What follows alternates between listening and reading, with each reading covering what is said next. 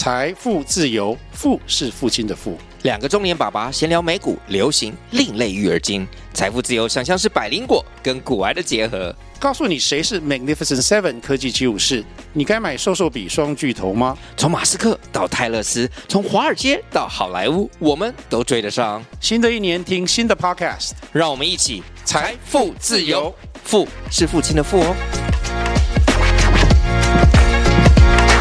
大家好，我是培训 Who Knows 节目主持人云婷。找不到人问，就来找泰玉问。今天我们特别邀请到一位嘉宾 Unis 来参与本集的录制。那一开始就让我们用泰玉的仪式来欢迎 Unis，并且开始今天的分享吧。天非常感谢那个 Eunice 来参加我们这个第一集的这个录制。那我跟 Eunice 认识应该有十哇，真的十几年，十几年的时间。不要这样，我刚认识没多久，还刚接触。我们刚认识一年啦，其实对。那就是 Eunice，我是从那个可能台商，然后认识到他去了海外一段时间，后来他又回来，又到了外商，就是很多不同的这个经历，所以经验非常丰富，而且有很多就是每次跟他聊天，我都觉得这个故事实在是太有趣了。所以就让我们先邀请 Eunice，就是用三个标签来介绍一下自己，然后让大家认识你这样子。好的，好的，Hello Hello，大家好，我是 Eunice。好，三个标签，第一个标签呢，就是待会来带大家看一下什么叫人资的多重宇宙。对，那第二个呢，就是标签，就是除了月老还要会驱魔。对，好，那第三个呢，Hashtag 就是呢，吹啊吹啊，风电产业。对，大概就这三个，待会再让大家好好认识一下。好，那待会我再跟大家解析一下，或是来请 Eunice 分享一下这三个标签。但我觉得第一个跟第二个标签很有趣，因为我可能会连接到之前 Eunice 分享到的一些故事，觉得他在那个海外，因因为今天这一集我想说特别邀请 Eunice 来分享一下，就是之前在海外的一些经验。那之前分享到很多，我都觉得哇，这个故事实在是太奇葩了，所以我想说也邀请 Eunice 来分享一下，你有没有觉得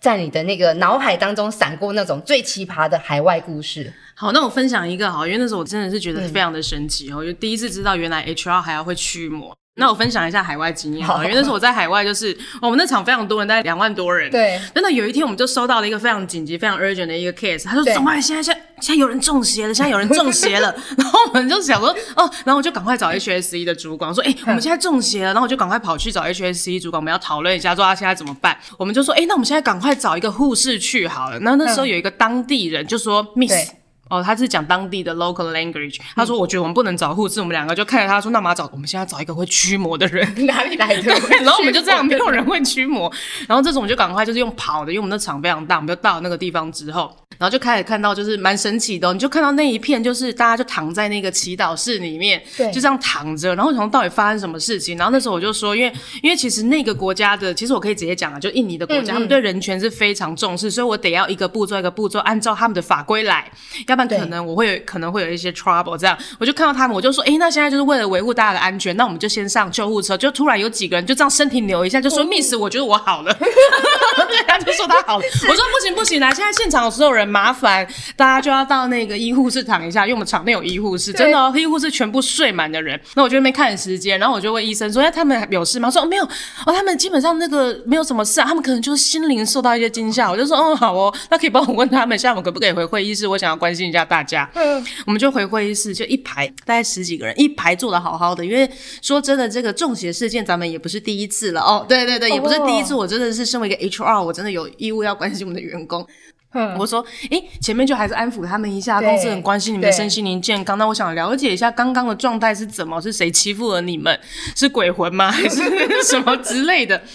然后我就说，哎，那第一个中邪的是谁？哎，真的有人第一个举手，哎，真的有举手，真的有人就举手，因为我那时候因为我有个助理嘛，因为他得帮我翻译成 local language，这样他第一个举手。我说那下一个，哎，他们就每个人都知道自己举手，对，依序举手。因为据我所知，story 是这样的，他们就在产线嘛，对，然后就，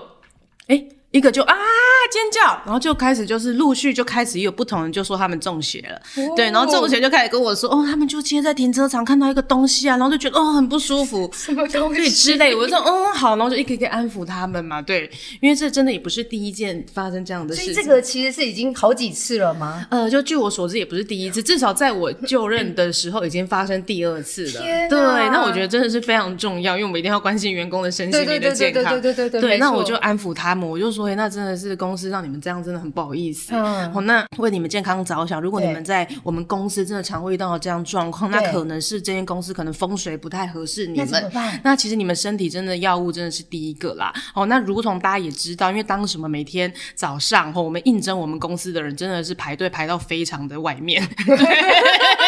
直对对对对对，就会会觉得说，哎，你们身心灵其实还是最重要的，对，就这样子安抚他们。对，那之后其实也哎还蛮特别的，就再也没有那个中邪事件发生喽。哎、所以也是算是顺利把这件事情给解决了？是是 是，对对对，我觉得蛮特别的。这个太有趣，这在台湾应该很难听对 这是我有这种驱魔的故对事。，因为毕竟我们也是很多人资伙伴，哎，就是觉得还蛮自己还蛮幸运的，自己赚到人生的点数。对对对，对，这个在在人生上面可以挂一个徽章，就是哎，对我曾经协助别人做过驱魔这件事情，也是蛮特别的。是难怪你刚刚标签里面就有讲到说身兼月老跟驱魔人，你这角色很多重哎，其实。对对，是不是还不错？嗯。对呀、所以刚刚分享到是一个你在这个海外的过程当中最奇葩的一个经验。那我想说，因为在海外的这个呃 HR 的历程当中，应该也会有很多就是你觉得哎很困难，嗯，或者是很难去执行的一些项目，嗯，有没有哪些是你觉得哎可以跟大家分享一下这些比较特别的困难的海外经验？这样？好啊，因为我觉得就是因为其实，在台湾，我说真的，连在台湾都一样米养百样人，其实不同的 culture 其实都差很多。那、那时候我去到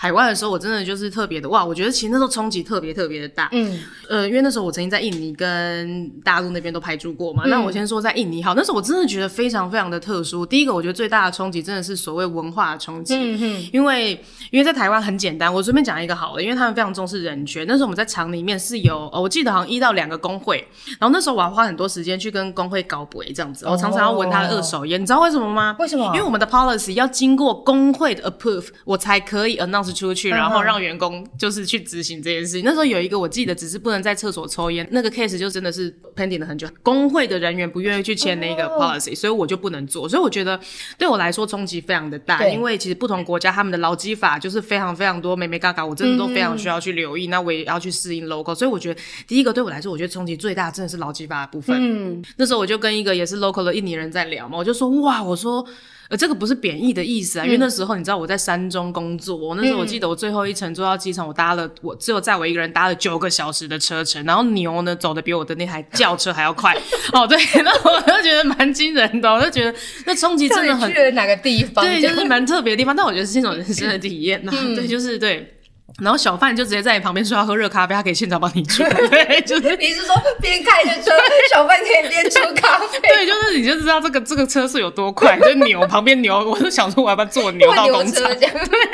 牛车来去之类的，太有趣了吧？对啊，大家就对，然后觉得第一个我觉得冲击最大的这个，因为劳基法真的太不一样，他们太重视人权了。对，那就是可能连主管稍微放水比较大力，他们可能会被 complain，、嗯、甚至希望我要 fire 这个主管。所以我觉得在那边，我觉得第一个很大很大的冲击，除了是文化，还有他们对劳基法的一些不同的一个要求。嗯，对。那第二个，我觉得大家会知道冲击，当然就是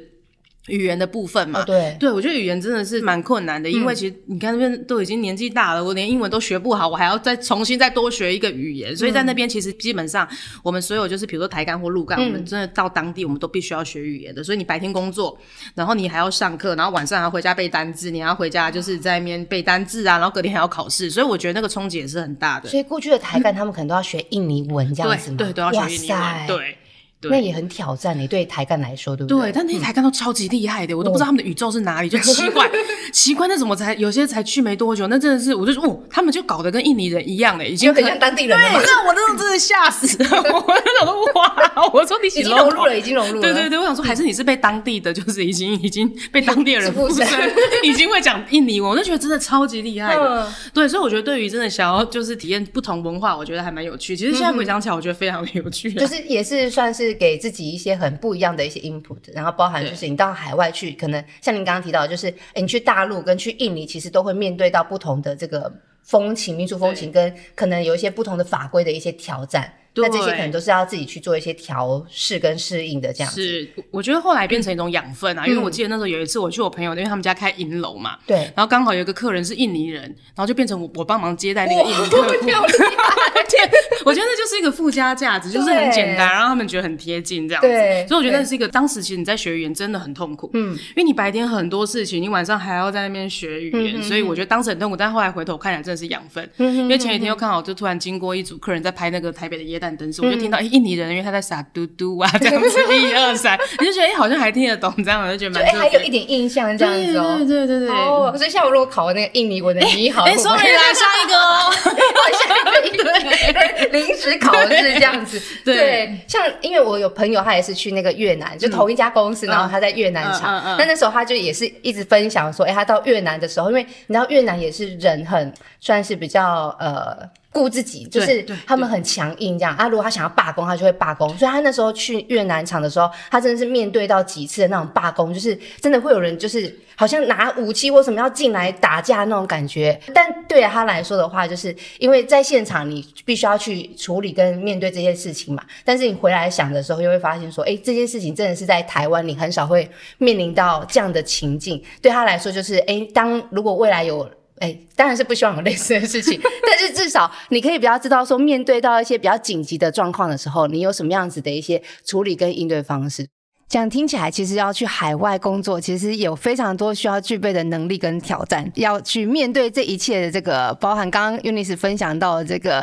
可能是对人啦，或者说你在管理上面，其实你可能都需要前提先做好一些的这个准备。那讲到这个呢，我回来一下比较正经面的，就是其实他一之前也协助过蛮多企业，嗯，安排过海外相关的海外人才培训这样子的一个专案。那因为我们也都知道，其实很多台湾的公司，我们也慢慢的往像刚刚提到的可。印尼啊、东南亚或越南等等的地区去做一些发展，这样子，所以其实他们在公司就在台湾的时候，其实就会希望是让伙伴们先具有一些先辈的这个知识，然后到海外的时候，他比较能够去应对相关的一些状况，这样子。所以我这边就简单分享一下，就是之前我们协助企业安排的时候，他大概会协助伙伴去有什么样子的一些能力的一个养成。那我大概分成两个面向，一个就是那个 UNICE 一直提到的，我要适应那边讲适应力的部分。那再来另外一个。呢，就是管理力了。那在呃适应力来说的话，大概有几个，一个当然就是呃你有没有当地的一些法律的常识，或者是他可能哎